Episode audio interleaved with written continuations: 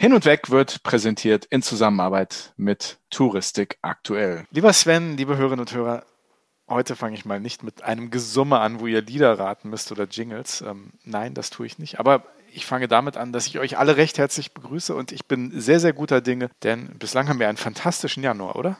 Du siehst auch ganz fantastisch aus, lieber Andi. Liebe Zuhörerinnen, liebe Zuhörer, ich begrüße euch auch ganz herzlich. Ihr könnt nicht sehen, wie sehr Andi über beide Ohren strahlt. Und das liegt nicht daran, dass endlich mal die Sonne scheint in Hamburg. Das tut sie wahrscheinlich nicht. tut sie tatsächlich das nicht. Sondern das liegt daran, dass wir tatsächlich einen fantastischen Monat hatten mit diesem Podcast. Und das liegt natürlich an unseren fantastischen Gästen und an unseren fantastischen Zuhörerinnen und Zuhörern. Genau, wir sind eingestiegen mit Jörg Ehrlich, Geschäftsführer von Diamir Erlebnisreisen. Dann hatten wir Petra Gotter von der Arbeitsgemeinschaft fürs südliche und östliche Afrika. Und letzte Woche der Touristikgigant Dr. Peter Fankhauser, ehemaliger CEO der Thomas Cook Gruppe. Super angekommen, das Gespräch. Wir haben wirklich viel Zuspruch bekommen. Und ja, der Peter Fankhauser hat uns auch nochmal geschrieben, war auch selbst sehr zufrieden. Ja, wir sind rundum happy damit, wie wir mit hin und weg in das Jahr 2022 gestartet sind. Auch wenn die touristischen Nachrichten, glaube ich, nicht so toll sind, ähm, wie wir sie uns eigentlich wünschen würden. Aber zumindest für uns läuft es gut. Ne? Für uns läuft's gut. Und wir waren ja nicht nur in diesem Monat als Fragesteller unterwegs, sondern wir haben auch geantwortet. Ich fand es schwieriger, als Fragen zu stellen. Ich weiß nicht, wie du das empfindest, aber wir waren im Mutmacher-Podcast von Claudia Freimuth. Ja, spannende Sache. Ich fand es eigentlich einfacher. Vielleicht liegt nicht daran, dass äh, du ausnahmsweise mal ein bisschen mehr geredet hast als ich. Und das passiert ja nicht so oft. Ja, war spannend. Der Mutmacher-Podcast erscheint auch am heutigen Donnerstag parallel zu Hin und Weg. Wir haben die Podcast-Folge noch nicht gehört und auch noch nicht gesehen, denn man muss dazu sagen, diese Folge erscheint auch mit Video werden wir ein bisschen Werbung auf unseren Social Media Kanälen für machen. Ja, und wir wurden dazu gefragt, ähm, ja, wie wir das Thema Podcast sehen, zum Thema Vertrieb, wie wir angefangen haben, alle möglichen Dinge. Mal gucken, was drin geblieben ist im Podcast, was die liebe Claudia rausgeschnitten hat von unseren vielen Albereien. Ne? Aber es war spannend, hat Spaß gemacht. Die Claudia ist wirklich eine, eine tolle Fragestellerin. Ne? Und sind wir jetzt offiziell Mutmacher? Hm? Mhm, ganz offiziell. Dann sehe ich tatsächlich schwarz für die Welt. Jetzt mach uns mal nicht klein. Ne? Hier unseren schönen Monat Januar hier nicht kleinreden, Alter. Nein, nein, nein. Ist nein, nicht, nein. ist nicht, ist nicht. Innerlich ist alles Feuerwerk und Blumenpflücken. Absolut. Und ich habe gehört, du gehst auch nächste Woche auf Reisen, ne? Ja, also kann man ja sagen, ich habe Geburtstag nächste Woche und äh, tatsächlich. Da feierst du dich erstmal richtig schön, ne? Da gönnst dir erstmal was. Ne? Shampoos für alle, so sieht's mal aus. Ja, einfach irgendwie nochmal ein bisschen, bisschen, bisschen Sonne genießen, ne? Bisschen, bisschen wärmer. ITB fällt ja aus, das heißt, bei uns ist auch so die stressigste Zeit des Jahres, fällt so ein bisschen aus. Wo fahren wir denn hin? Hm? Wo fahren wir denn hin? Nee, Andi, das hast du ein bisschen falsch verstanden. Okay. Ja, ach, ich, ich erkläre es dir nach der Aufnahme. Ja? Okay. Ich, ich habe hier schon Koffer Ups. gepackt. Koffer gepackt, Reisepass rausgesucht. Ja, eine gute Nachricht, den brauchst du nicht. Liebe Hörerinnen und Hörer, ihr seht, was man sich hier alles gefallen lassen muss in diesem Podcast. Naja. Ja. Vielleicht fahre ich auch irgendwo hin. Aber, liebe Zuhörerinnen und Zuhörer, wenn ihr Tipps habt, wo ich denn hinfahren könnte nächste Woche, sollte Voraussetzung ein bisschen wärmer sein als, als hier in Deutschland. Bisschen mehr Sonne, das, das ist so die einzige Voraussetzung. Ich höre mir das gerne an oder ich lese es mir gerne durch und bin natürlich für jede Schandtat bereit. Und dann stellt sich die große Frage und tata, was für eine Überleitung zu unserem heutigen Gast. Airbnb oder Hotel? Da ich nicht mitkomme, ist mir egal, wo du wohnst. Ferienwohnung, Camping, mach doch, was du willst. Ich fand die Überleitung so fantastisch, aber gut. Ja. Du, du willst nicht drauf ein, du gönnst es mir nicht. Doch, ich, ich gönne es dir. Du gönnst mir den Urlaub nicht. Feier dich, lass dich feiern. Vielleicht rufe ich dich auch an. Ne? Oh, Gratuliere. Wie nett, wie nett. Aber kommen wir zu unserer heutigen Folge. Und da mal die Frage. Wir reden mit Airbnb und da die Frage an Andy. Ist das so eine Frage, die du dir stellst, wenn du irgendwo, irgendwo hinfliegst? Was, was gucke ich, Hotel oder Airbnb? Ich als alter Hotelmensch, Betonung auf Hotelmensch, nicht auf alt, wobei beides stimmt.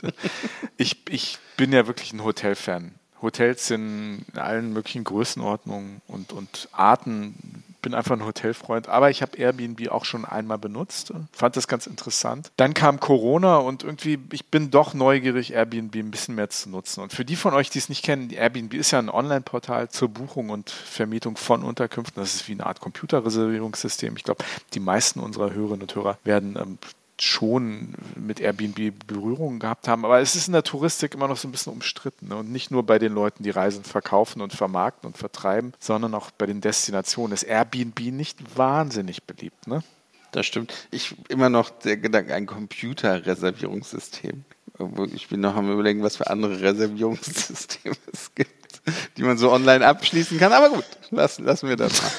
Nee, es ist nicht ganz so beliebt. Ähm, ich, ich kann hier ja nur für Frankfurt sprechen. Wir in Frankfurt, wir brauchen Wohnungen. Hm. Wohnungen sind hier sehr, sehr teuer. Und wir brauchen jede Wohnung. Und wenn die dann nur für Touristen da ist und nur über für Touristen in der Innenstadt irgendwie vermietet werden, dann ja, bin ich natürlich auch kein so richtig super großer Freund davon.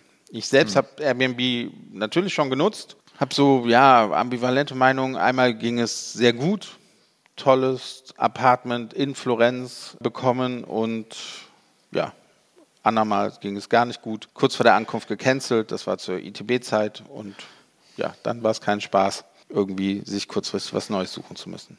Was ich spannend finde, ist, dass äh, ich habe mal ein bisschen Recherche gemacht im Vorfeld und insgesamt gibt es oder gab es zumindest Stand 2020, kurz vor der Corona-Pandemie, über 5 Millionen Inserate auf der Airbnb-App weltweit. Aber der Anbietermarkt Deutschland ist noch relativ klein. Wir nehmen als eine der großen, in Anführungsstrichen, Industrienationen, die ja auch viel bereist wird, nur 3% des weltweiten Airbnb Anbietermarkt, das äh, stellen wir dar. Also viel Raum für Wachstum auch in Deutschland. Ich glaube, das Thema Zweckentfremdung, was du eben schon mal angesprochen hast und auch wie Airbnb von den Destinationen gesehen wird, ähm, werden wir sicher mit unserem Gast gleich nochmal besprechen. Finde ich auf jeden Fall sehr spannend. Ich bin auf jeden Fall sehr neugierig auf Airbnb und das auch weiter zu benutzen. Und ja, wir freuen uns, dass wir heute zu Gast haben Dr. Ellen Madeker, Head of Public Policy für Deutschland, Österreich, Schweiz, Zentral- und Osteuropa und Russland bei Airbnb. Hin und weg. Der Reisepodcast mit Sven Meyer und Andi Jans.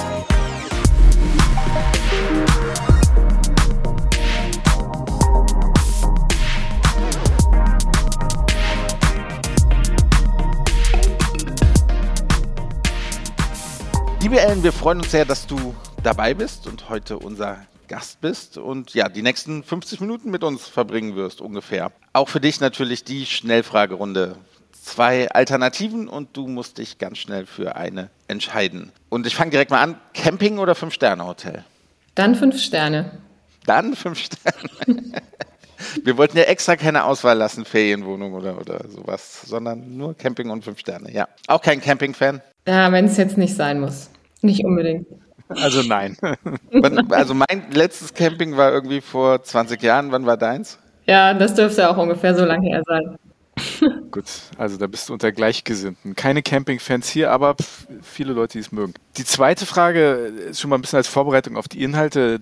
Dach, Deutschland, Österreich, Schweiz oder CEE, e, Zentral- und Osteuropa? Entscheide dich. Entscheide mich dann für Dach, weil ich lebe ja auch in Berlin. Liebe Berlin und ist auch ein Schwerpunkt meiner Arbeit.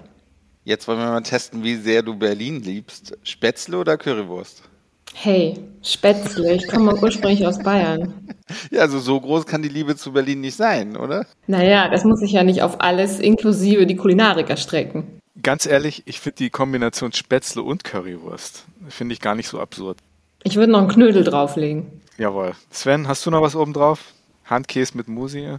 Rotkohl. Rotkohl, Rotkohl geht immer. Okay, klar. Frage 4, Office oder Homeoffice? Homeoffice. Ja? Ja, da, da, bin ich jetzt auch schon eine Weile. Also wir arbeiten bei Airbnb immer noch im Homeoffice. Wir haben eine Möglichkeit natürlich auch äh, in so ein WeWork zu gehen, was viele von uns auch äh, wahrnehmen, aber das Büro ist im Moment zu. Und äh, da kommen wir vielleicht später auch noch zu. Äh, ich arbeite einfach gerne remote und auch aus der Ferne, also so im Sinne von Workation. Das ist der Luxus der Pandemie für mich. Das klingt auch ein bisschen nach Airbnb und da werden wir tatsächlich sicher noch drüber reden, bin ich mir ganz sicher. Eine letzte Schnellfragerunde, die eher ein bisschen länger ist. Vor dem Tourismusausschuss des Bundestages sprechen oder Dinner mit den Mitgliedern des Ausschusses? Ich glaube, dann würde ich gerne sprechen, wenn ich mal die Möglichkeit dazu hätte. Weiß nicht, ob es mal so weit kommt, aber ähm, die Erfahrung würde ich gerne mal machen. Seid ihr nicht regelmäßig eingeladen? Wir sind in, in, guten, äh, in guten Gesprächen, aber Dinner finden ja pandemiebedingt sowieso kaum mehr statt. Ja, stimmt auch wieder. Wenn es stattfindet, gibt es wieder nur Ärger von der Presse. Aber es wird sich sicher jetzt ein bisschen was tun, auch mit dem neuen Tourismusausschuss. Kommen wir vielleicht gleich auch nochmal zu sprechen. Auf jeden Fall Schnellfragestunde, Schnellfragestunde, Runde mit äh, fliegenden Flaggen überstanden. Äh, steigen wir doch gleich ein. Du warst beim DRV für Strategie zuständig, hast dort eng mit Norbert Fiebig, dem Präsidenten, gearbeitet, ihm in Sachen Strategie auch unter die Arme gegriffen. Nun bist du für Public Policy bei Airbnb in Dach Zentral- und Osteuropa und Russland auch zuständig, wenn ich das richtig gesehen habe. Was bedeutet das konkret? Vor welchen Aufgaben stehst du? Und wie sieht deine Arbeit aus? Jettest du jetzt zwischen den Hauptstädten dieser Länder hin und her und bearbeitest die Politiker? Wie kann man sich das vorstellen? Public Policy bei Airbnb. Ja? Das klingt erstmal so ein bisschen so Airbnb, so ein junges, dynamisches Ding und dann irgendwie so Politik und Policy dahinter. Was machst du? Ja? Ja, viele Fragen äh, hast du in eine gepackt. Jawohl. Ähm, seit, seit Mai. wahrscheinlich eine ganze äh, Stunde mit verbringen mit den Fragen. die, Definition, die Definition meiner Arbeit. Also seit, ja. seit Mai bin ich in der Tat bei Airbnb, seit Mai letzten Jahres und kümmere mich in meinem Job vor allem um die Zusammenarbeit mit Städten, mit Kommunen, mit Regionen und teilweise auch äh, auf äh, nationaler Ebene und natürlich mit Tourismusorganisationen. Also Public Policy deshalb, weil es eigentlich weit darüber hinausgeht, was so ein klassischer Lobbyist oder eine klassische Lobbyistin macht. Und ähm, ja, ganz praktisch, ich glaube, vor einigen Jahren wäre dieser Job sicherlich mit sehr, sehr viel Reisen verbunden gewesen. Und ähm, das ist er aktuell nicht. Also ich reise wirklich, wirklich wenig. Äh, und zu meinem großen Bedauern war ich auch noch gar nicht in San Francisco. Das werde ich immer gefragt, wie ist das denn da so? Und da muss ich immer sagen, naja, bis jetzt habe ich es noch gar nicht ins Headquarter geschafft. Ähm, ich mache das in der Tat aus dem, aus dem Homeoffice heraus. Äh, das geht, äh, dank ne, neuer Technik und dadurch, dass sich auch einfach unsere Partner alle an Zoom und so weiter gewöhnt haben. Und dank eines starken Teams natürlich. Also ich arbeite mit, mit ähm, einem Team von acht Personen. Ähm, die meisten davon sitzen auch räumlich in Berlin, wenn sie nicht gerade irgendwo unterwegs sind. Äh, und dann habe ich noch äh, eine Kollegin in Prag und eine Kollegin in Wien. Und so teilen wir uns die Arbeit auf. Gab es denn diese Position schon vorher oder wurde die neu geschaffen? Weil wir ja auch mal ehrlich, ne, also viele Städte haben ja nicht so ein gutes Verhältnis zu Airbnb. Nee, in der Tat. Die äh, Stelle gab es schon vorher. Die war eine Weile unbesetzt. Das war sicherlich auch Corona-bedingt. Ähm, in der ersten Hälfte 2020 ist ja die ganze ähm, Tourismusbranche einmal durchgeschüttelt worden durch, durch Corona. Und da war Airbnb natürlich keine Ausnahme. Und dann hat es mit der Nachbesetzung eine Weile gedauert. Aber seit, ja, seit Mai bin ich ja an Bord. Teil deiner Arbeit ist ja auch, sich mit den Bedürfnissen der Reisen zu, zu befassen und äh, ja, sich über die Rahmenbedingungen, natürlich auch die politischen Rahmenbedingungen, Gedanken zu machen. Wie, wie haben sich denn die Bedürfnisse der Reisenden geändert? Also vielleicht vor der Pandemie und jetzt während der Pandemie? Und wohin denkt ihr, geht die Reise wieder bei den Bedürfnissen?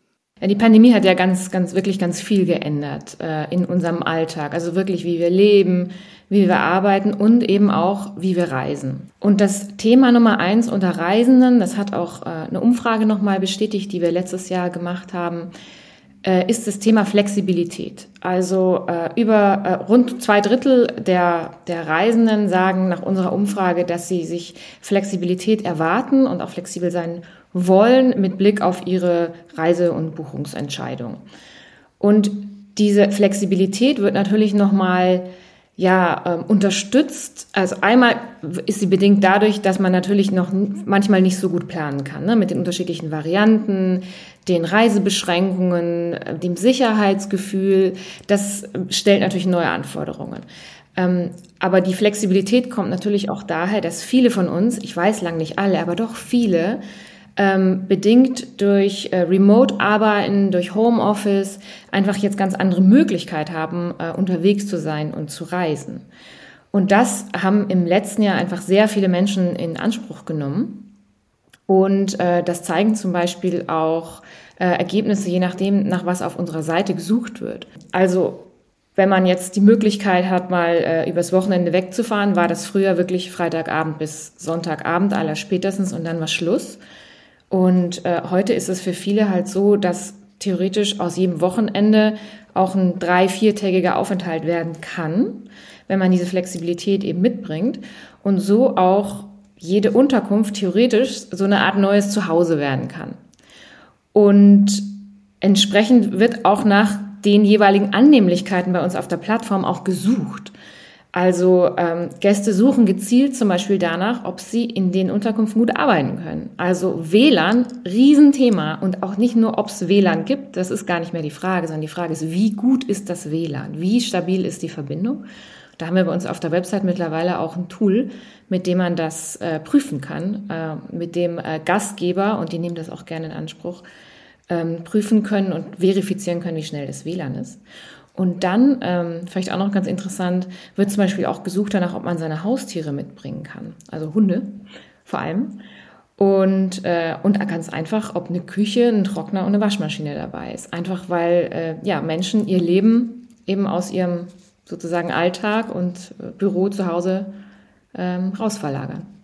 Ja, ja. Wir kommen da gleich nochmal drauf mit dem Remote-Arbeiten und, und um Homeoffice. Ähm, ich habe aber eine Frage zur Flexibilität. Klar, für den Kunden ist Flexibilität total wichtig. Für den Anbieter ist es ja eigentlich nicht so toll, ne? weil er kann eigentlich, er weiß eigentlich erst wirklich im letzten Moment, habe ich das jetzt vermietet, verkauft in Anführungszeichen oder, oder nicht. Wie, wie ist denn da die, die Stimmung bei den Anbietern? Äh, kommen da auch so ein paar kritische Momente? Werden vielleicht Sachen zurückgezogen, weil halt diese, also flexibel sein ist für den Kunden super, für den Anbieter eigentlich ja. scheiße?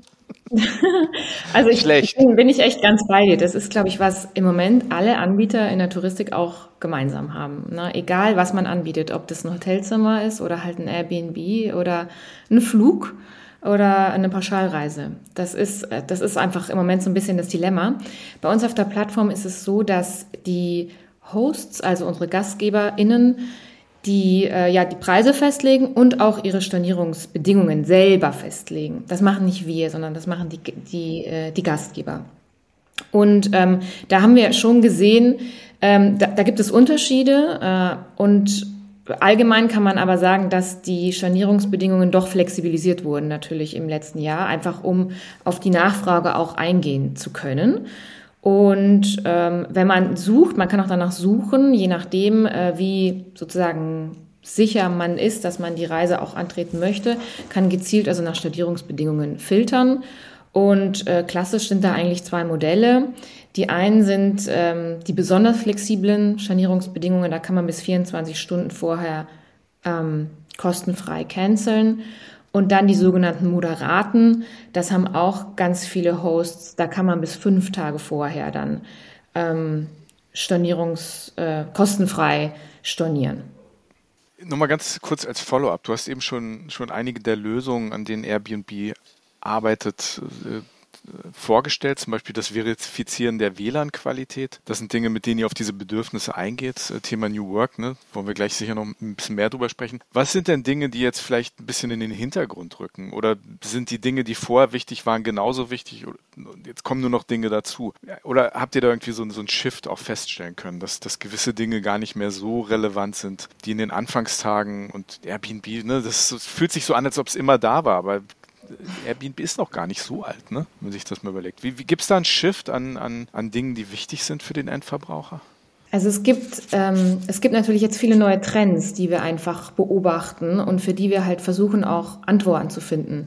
Antworten im Sinne von Innovationen, im Sinne von ähm, Neuerungen, die wir einfach auf die Plattform bringen, um einerseits das Angebot, das ja besteht äh, und das sich zum Teil natürlich auch verlagert und die Nachfrage irgendwie geschickt ähm, zusammenzubringen. Flexibilität, vielleicht komme ich da noch mal kurz darauf zurück. Was ein bisschen zurückgetreten ist, ist dieser äh, Wunsch der Kunden, zum Beispiel vom 1. exakt bis zum 7. August zum Beispiel an einem bestimmten Ort, in einer bestimmten Stadt, eine bestimmte Unterkunft buchen zu wollen. Ähm, und darauf sind wir auch eingegangen. Ähm, es gibt inzwischen eine äh, I am flexible, also ich, ich bin flexibel Suche auf Airbnb. Wenn ich also zum Beispiel weiß, im Sommer würde ich ganz gern weg, aber ich weiß die Woche noch gar nicht und da ich eh flexibel bin, kann ich die auch so je nachdem ein bisschen schieben. Kann ich auch einfach auf der Seite oder, oder auf der App einfach nur einen Zeitraum angeben, einen ungefähren. Und dann gibt mir die, ähm, die Suchmaschine je nachdem das aus, was ich filtere. Also die erschwinglichsten Ziele vielleicht oder die interessantesten oder die außergewöhnlichsten. Ähm, dazu äh, gehören zum Beispiel auch, dass äh, au sogenannte außergewöhnliche Unterkünfte einen Riesenerfolg hatten im letzten Jahr. Ähm, aus, auf meiner, aus meiner Soziologen-Sprech würde man davon von so Micro-Adventures oder Mikro-Abenteuern sprechen. Ähm, dass Menschen sagen, okay, vielleicht geht jetzt die Fernreise nicht. Die ist sicherlich auch in den Hintergrund getreten, um deine Frage noch zu beantworten. Aber dafür kann ich irgendwas Tolles und Außergewöhnliches vielleicht nur in einem Umkreis von 200, 300, 400 Kilometern erleben. In einem Baumhaus, in einer Jurte, in einem Hausboot oder in, in, in einem Minivan oder so. Da gibt's ja ganz, ganz viele verschiedene Angebote auf Airbnb und da ist halt auch für jeden was dabei. Wir leben ja seit ja, zwei Jahren ungefähr in einer Pandemie. Und das hat natürlich auch die, die Rahmenbedingungen für Übernachtungen geändert. Das, da musstet ihr ja auch irgendwie hochflexibel sein. Ähm, also ich glaube, jeder, der irgendwie eine Übernachtung angeboten hat, musste da sehr flexibel sein. Wie sind denn gerade die, die Rahmenbedingungen und, und was wünscht ihr euch von, von eurer Seite aus? Also was wären bessere Rahmenbedingungen gerade für Reisende, für auch Anbieter? Und, und wie versucht ihr da in, in Berlin auch so ein bisschen ja, dahin zu wirken, dass sich die Rahmenbedingungen verbessern? Also Rahmenbedingungen äh, für, für Beherbergungsbetriebe im Moment mhm. allgemein ne, in der, in genau, der genau. Krise. Genau. Die sind, die sind ja auch für, im Grunde für alle Beherbergungsbetriebe gleich. Und da gilt so aus Faustregel ungefähr 2G.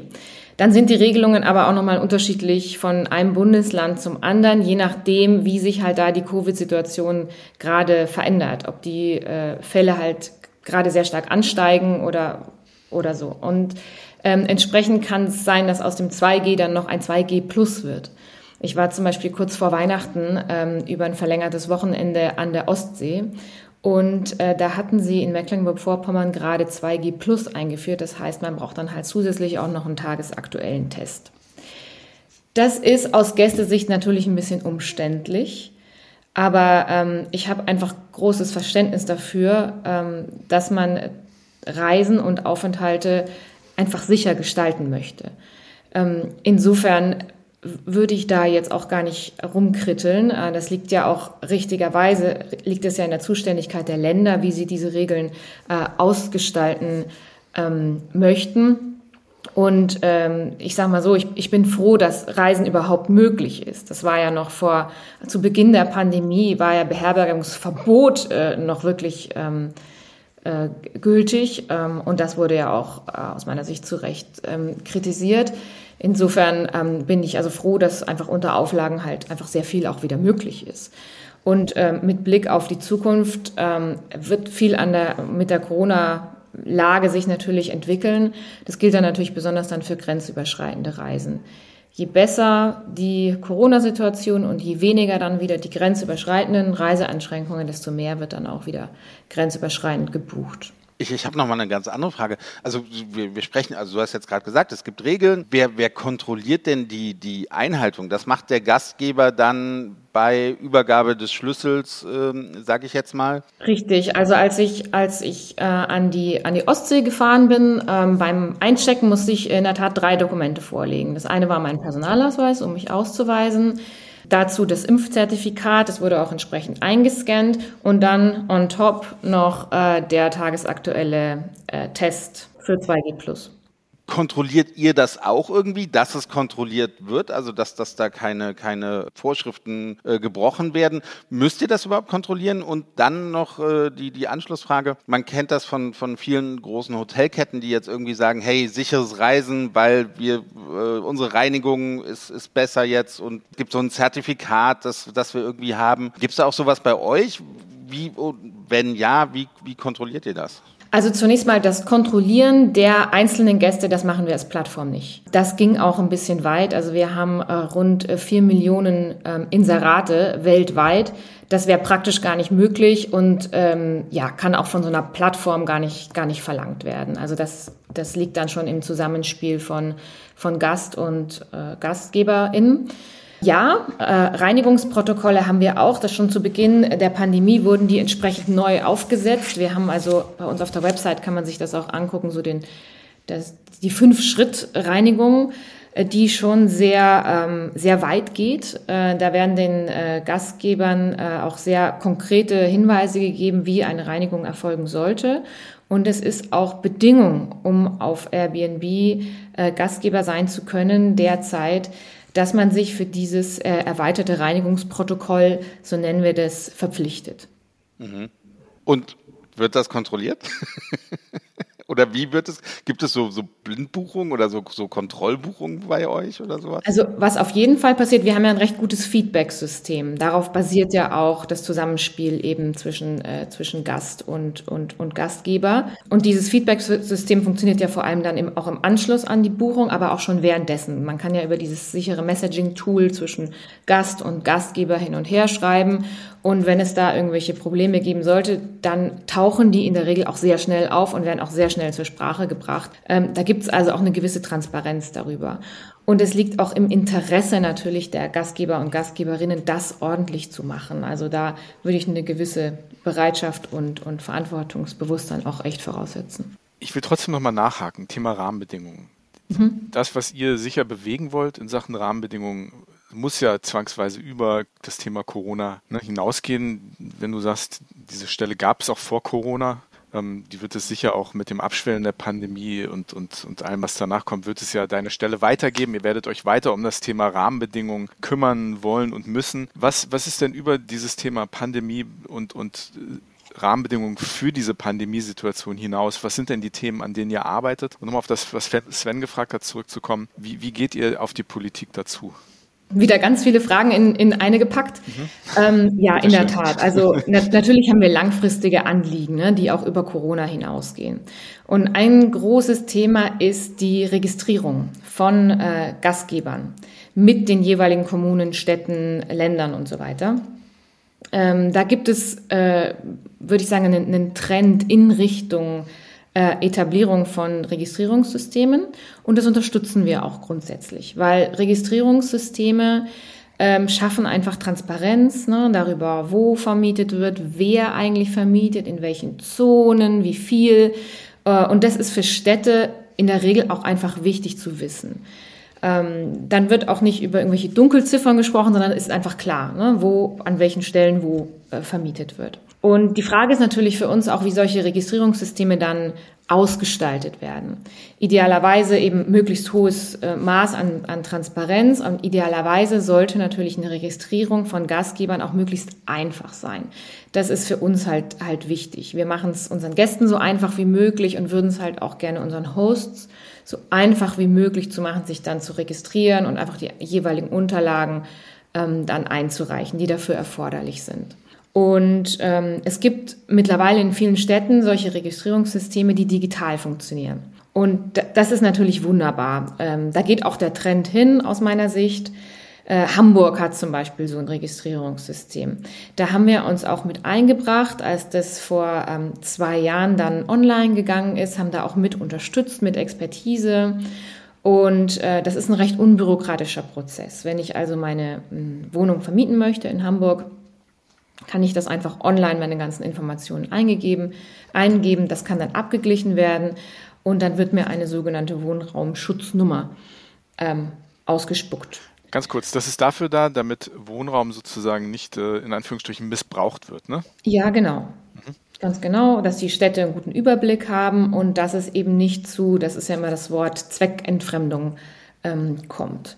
Dass jemand also eine private Wohnung als ständige äh, Ferienwohnung sozusagen vermietet, zum Beispiel, oder? Äh, genau, oder dass es, dass jemand zum Beispiel ähm, ja sich ähm, privat äh, gewerblich ist, aber sich privat ausgibt, zum Beispiel, äh, oder dass es gibt in vielen Städten gibt es einfach ähm, in Wien zum Beispiel gibt es bestimmte Zonen, da darf einfach nicht untervermietet werden, oder in, in Wien zum Beispiel ist es in so sozialen ähm, in so Gemeindebauten, da ist es einfach nicht nicht erlaubt und äh, ein Registrierungssystem hilft bei sowas. Das kann dann einfach kenntlich gemacht werden, dann sieht es die Stadt und dann wird eben keine so eine Nummer ähm, ausgespuckt. Und wir können eben plattformseitig unterstützen, indem wir unsere Plattform einfach so programmieren, das dann so einstellen, dass man in den jeweiligen Städten dann einfach ein kleines Feld hat, wo man dann seine Registrierungsnummer dann eintippen muss. Mhm. Ja, und diese Registrierungssysteme sind eben, wie gesagt, sehr unterschiedlich ausgestaltet. Und äh, in Berlin zum Beispiel äh, gibt es eins, aber das ist halt noch papierbasiert. Das heißt, ähm, ich, ich muss nicht ein paar Unterlagen halt dann zusammenbringen. Häufig brauche ich dann auch noch, äh, ja, zum Beispiel einen, einen Grundriss von der Wohnung, ja, oder äh, ein Okay von meinem Vermieter zum Beispiel und muss das dann irgendwie alles ausdrucken und dann ähm, per Post verschicken. Und das ist halt, ja, das, das hält halt viele ab. Das ist einfach ein recht bürokratischer ähm, Prozess. Und es ist halt ein digitales Registrierungssystem, hätte da in Berlin halt eine ganze Reihe Vorteile, ne, wie eben schon genannt. Man könnte auch denken, in einer Hauptstadt, in einer der größten Hauptstädte ähm, Europas sollte das möglich sein. Ne? Ähm, ja, also ich würde mir da schon von der Verwaltung wünschen, dass sie mal einen mutigen Schritt in Sachen Digitalisierung nach vorne macht. Okay, ja. jetzt nochmal die Frage dazu, sorry, die, die, die, die möchte ich, da möchte ich nochmal nachhaken wie gehst du dann auf die zu? Das ist ja dann auch dein Job sozusagen, da mitzuwirken, da mitzureden, darauf einzuwirken, dass diese Prozesse in Gang kommen. Wie, wie machst du das? Also und vor allem, wie macht man das jetzt, wenn das eigentlich nur bei Zoom geht? Ja, genau. So. Also genau, über, über Zoom. Also in der. Tat, wir, wir gehen wirklich, also mein, mein Team, je nachdem, äh, wir sind ja auch nicht nur in Berlin äh, aktiv, ne? Also es ist ja wie gesagt die ganze Dachregion und, und viele Länder in Osteuropa.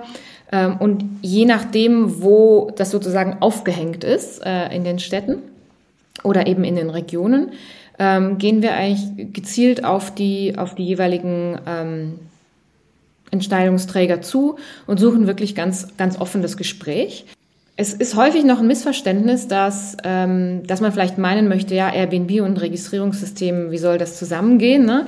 Aber ähm, da müssen wir, muss ich manchmal auch einfach ganz offen erklären, dass, dass wir das äh, grundsätzlich gut finden und auch da sehr, sehr positiv eingestellt sind und auch einfach ganz gerne unterstützen wollen, weil wir haben wirklich so viel Expertise, auch wie das weltweit schon funktioniert hat, also von San Francisco bis ähm, keine Ahnung was, ähm, dass wir da auch einfach schon ganz gute Erfahrungswerte haben, ähm, die wir da, die wir da einbringen können. Mhm. Ist es vorstellbar, dass die Hotelverbände und, und Hotelgastronomieverbände das vielleicht gar nicht so schlecht finden, dass es das nur auf Papier gibt?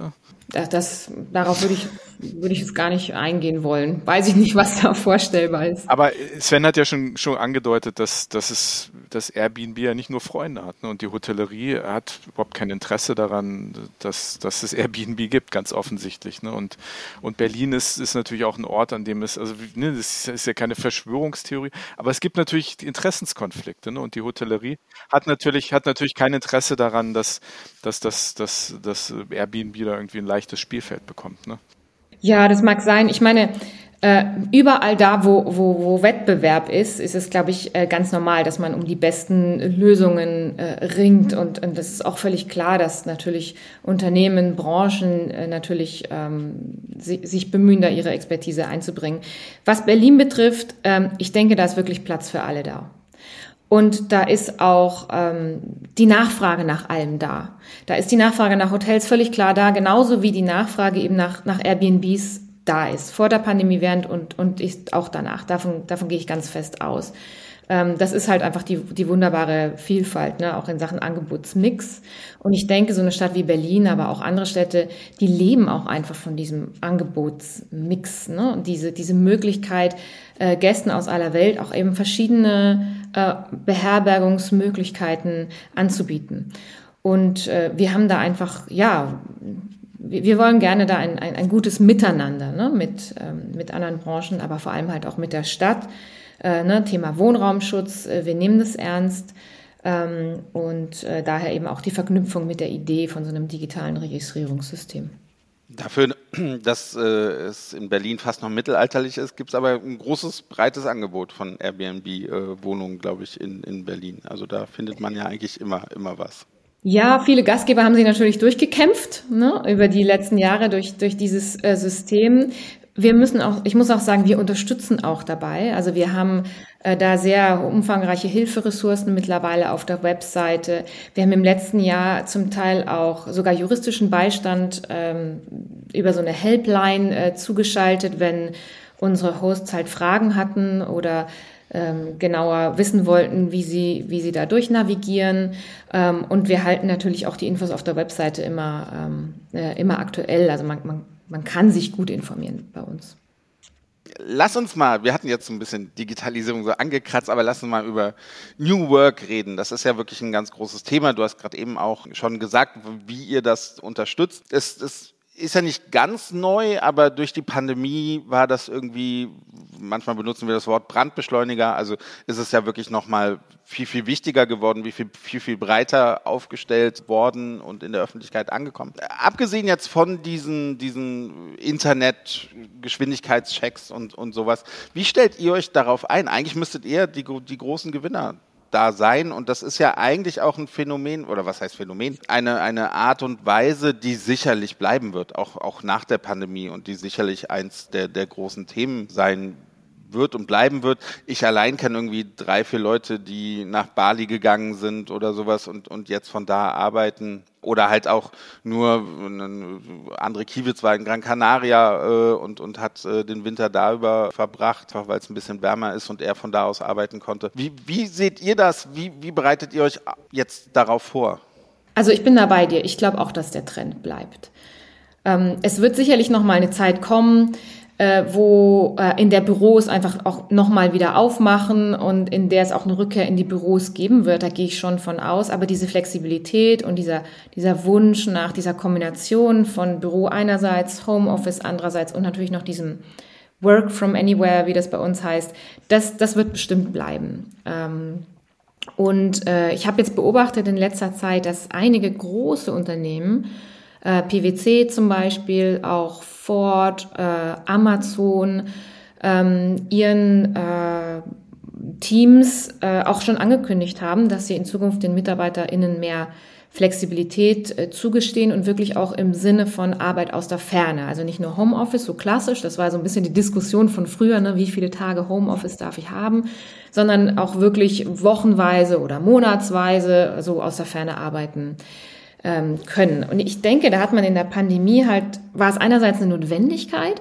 aber andererseits haben Arbeitgeber eben auch gesehen, es geht. Die Leute arbeiten zu Hause, wirklich. Und teilweise auch mehr ne, als, als früher und, und, und hängen sich richtig rein. Und ähm, dieses, dieses Modell hat, hat einfach jetzt funktioniert. Und da ist jetzt auch eine gewisse Vertrauensbasis da seitens der Arbeitgeber. Und äh, Airbnb zählt übrigens auch dazu. Ähm, also schätze ich mich sehr, sehr glücklich, dass äh, wir sozusagen das einerseits als, als Modell natürlich und das Trend jetzt verfolgen, aber es wird auch nach innen wirklich äh, gelebt äh, und, und das finde ich ganz toll. Also bin ein ganz großer Fan von. Äh, ja, zu deiner Frage, was, was heißt es? Also ich denke, einmal sind Geschäftsreisen natürlich im Wandel. Ähm, das ist äh, sicherlich ein, ein Thema die, die Hürde ist halt jetzt höher, mal sich ins Flugzeug zu steigen äh, oder den Zug zu irgendeinem Meeting zu nehmen. Das hat man ja früher eher mal gemacht, von Berlin nach München, nach Paris, nach London, nur wegen einem zweistündigen Meeting. Ähm, auch aus Nachhaltigkeitsüberlegungen, ähm, glaube ich, macht das so schnell jetzt keiner mehr, ähm, weil man einfach weiß, dass es gute Alternativen gibt, gelernte Alternativen, Zoom an und ähm, ja, Meeting in zwei Stunden durch. Und dann haben unsere Umfragen, unsere Daten zeigen halt auch, dass gerade im Vergleich zu bedeutungsvolleren Reisen, bedeutungsvoll ist für mich, wenn ich Freunde sehe, Familie sehe, da eine gute Zeit habe, wirklich diese, diese menschlichen Verbindungen sozusagen pflege, dass im Vergleich dazu Geschäftsreisen auch einfach nicht so sehr vermisst werden. Ähm, dass viele Leute einfach sagen, ach Mensch, ne, früher hätte ich dafür jetzt Ne, hätte ich dann Montag früh schon wieder los müssen, in Frühflieger, in Red-Eye-Flieger, wie man immer sagte. Ähm, das, ähm, ja, das ist auch noch eine wichtige Beobachtung. Ähm, und nicht zuletzt, also das ist ein Trend, auf den wir uns jetzt ähm, einstellen.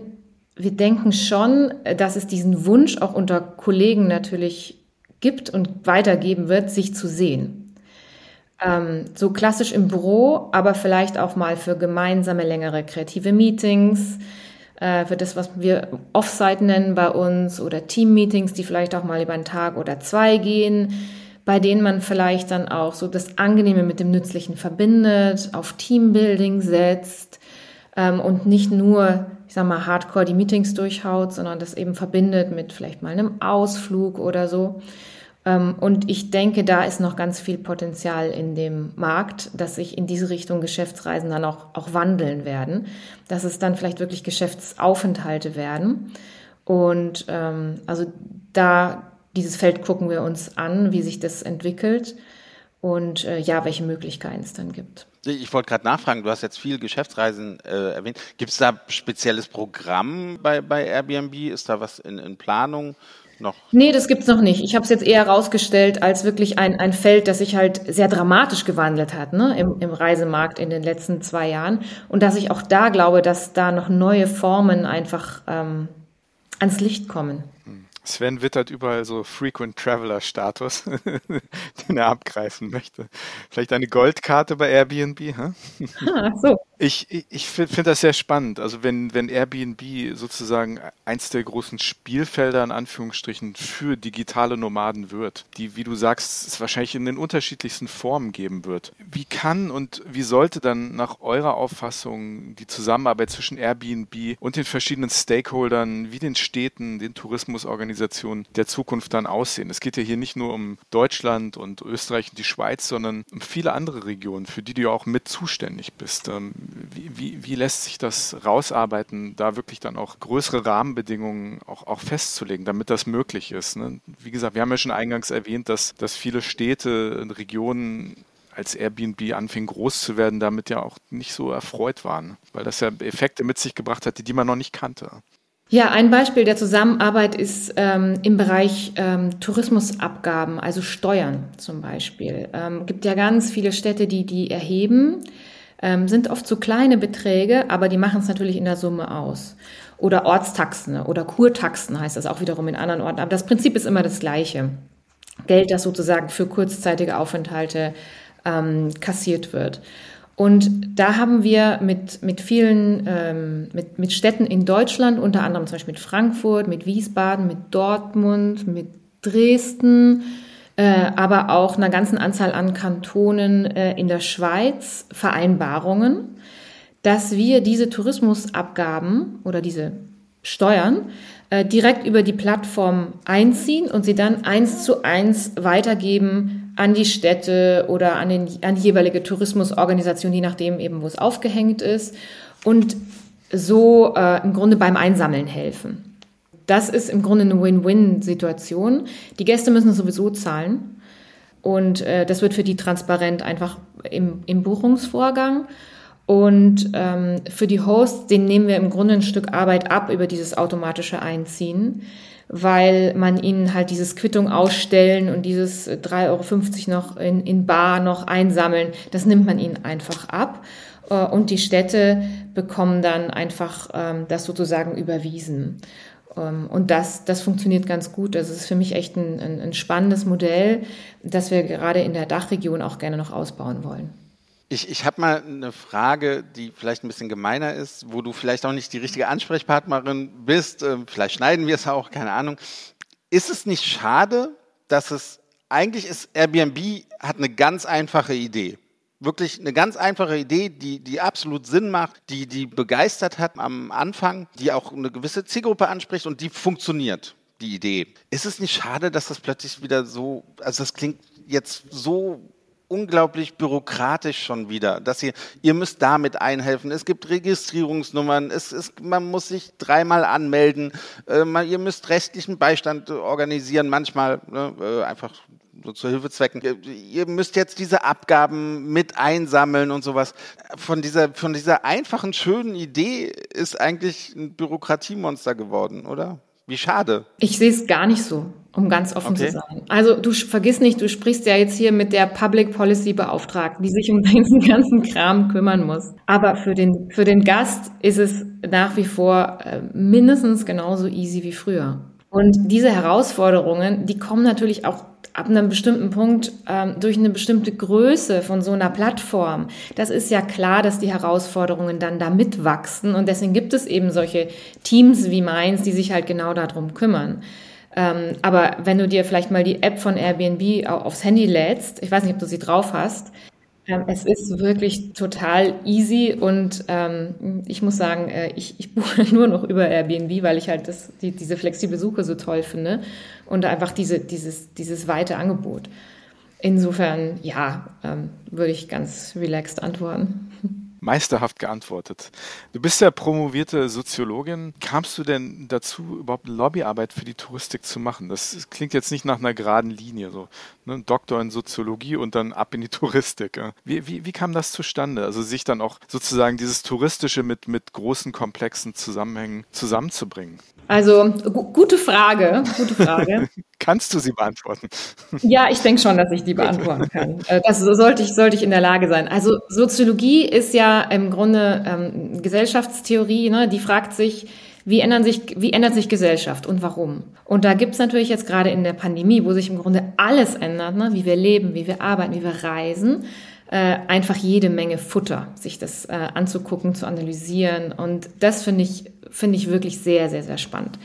Und gut, Politik, äh, mein Job geht ja schon ein Stück weit über dieses klassische Lobbying einfach hinaus, ne, weil er so kooperationsorientiert ist und auch einfach so vielfältig. Aber sicherlich war die Zusammenarbeit mit der Politik, also wenn es einen roten Faden in meinem Lebenslauf gibt, dann ist es sicherlich der. Das hat mich immer schon ähm, inspiriert, also ähm, Politik, ne, wie Entscheidungen zustande kommen, ähm, auch wie Gesetze zustande kommen. Also das finde ich einfach spannend. Und die Touristik, naja, ähm, ich glaube, da, das ist was, was wir teilen, ne? wenn man halt einfach diese unkaputtbare Liebe und äh, Leidenschaft fürs Reisen hat, dann liegt es so ein bisschen auf der Hand, ähm, dass man sich da natürlich dann auch, auch einbringt. Also ich bringe da bei Airbnb wirklich drei Komponenten zusammen, die mir, die, die mir wirklich ja, am Herz liegen und habe da im Moment auch wirklich das Gefühl, ich bin echt am richtigen Ort. Aber es wird ja nicht einfacher. Ne? Also jetzt, jetzt, wie wir gesehen haben in den letzten ein, zwei Jahren, wird der Touristik und damit natürlich auch euch über die Themen, die wir gerade schon besprochen haben, wird es ja nicht leichter gemacht und das nicht immer zwingend mit Vernunft. Wie, wie gehst du denn in deiner Zusammenarbeit mit Entscheidungsträgern, wie gehst du damit um? Ja, ich meine, natürlich wird es nicht unbedingt einfacher, aber wo, wo wird es das schon? Ne? Also das, glaube ich, haben wir in der Touristik ja auch, ja auch alle gemeinsam. Ähm, die Welt ist halt mal komplex. Pandemie hat jetzt alles noch mal ein Stück äh, schwerer gemacht. Aber ich denke, ein Weg damit umzugehen, ist einfach das, das offene Zugehen auf, auf Leute, die in Entscheidungspositionen sitzen. Ne? Ähm, das, auf den unterschiedlichen Levels, die wir jetzt auch schon mehrfach angesprochen haben. Äh, und auch einfach zu sagen, zu fragen, ne, wo drückt denn der Schuh?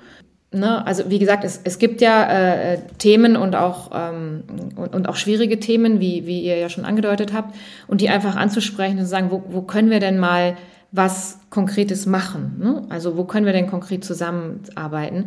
Ein Beispiel zum Beispiel, da hilft natürlich bei uns auch die Technik. Airbnb hat das Städteportal ins Leben gerufen vor etwas mehr als einem Jahr.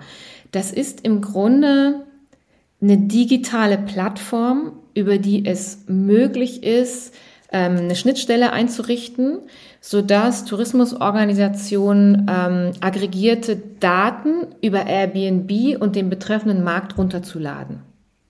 Und das ist ganz spannend, ähm, weil wir haben eben diese Daten und sie werden auch oft abgefragt, weil man fragt sich häufig, okay, wer kommt denn über Airbnb? Äh, aus welchen Städten, aus welchen Destinationen? Wie lang bleiben die? Wie alt sind die? Was sind das für Leute? Ähm, es sind nämlich zum Beispiel nicht, Spoiler, ähm, die Single-Party-Touristen. Wird aber häufig erzählt, ist nachweislich nicht so. Äh, auch in Berlin nicht. Sondern häufig sind es Paare, ähm, auch, ähm, auch nicht mehr Leute, die mehr noch ganz so jung sind, ähm, häufig auch Familien, die reisen mit Airbnb, also ist wirklich alles dabei.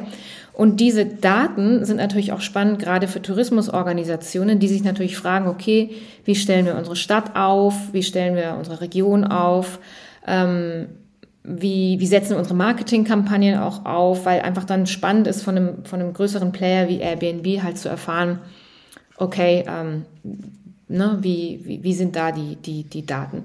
Und dafür gibt, ist ein schönes Kooperationstool. Ähm, mir ist auch bei kein anderes im, im Vergleichbares sozusagen von anderen großen Unternehmen bekannt. Äh, und das, ähm, das bieten wir einfach ganz gezielt an. Äh, wir haben auch über 100, glaube ich, ähm, jetzt im, innerhalb des letzten Jahres ähm, und immer 100 äh, Kooperationen äh, abgeschlossen und Ziel wäre bis September 2022 250 solche Städteportal-Kooperationen abzuschließen. Mit, mit Daten kriegt man sie immer, oder? Würde ich mal behaupten. Daten sind halt spannend, die sagen halt viel. Ja, hm. genau, genau, hm. genau. Helfen bei der Planung auf jeden Fall. Vielleicht zum, zum Abschluss noch ein Blick in die, in die Zukunft. Was, was sind denn oder wo siehst du denn die, die großen Herausforderungen in den nächsten Jahren? Vielleicht für deine Arbeit, für, vielleicht auch für, für Airbnb. Ich, ich glaube, ne, so die Skeptiker, da merken wir, da arbeitet ihr dran. Die, die lassen hoffentlich so ein bisschen, bisschen nach gegenüber Airbnb.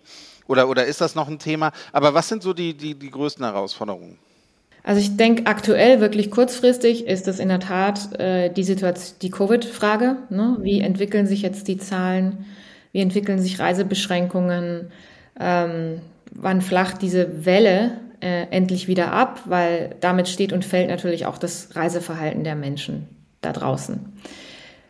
Alles, was dann danach ist und wie das New Normal dann so aussehen wird, das ist auch so ein bisschen natürlich der Blick in die Glaskugel.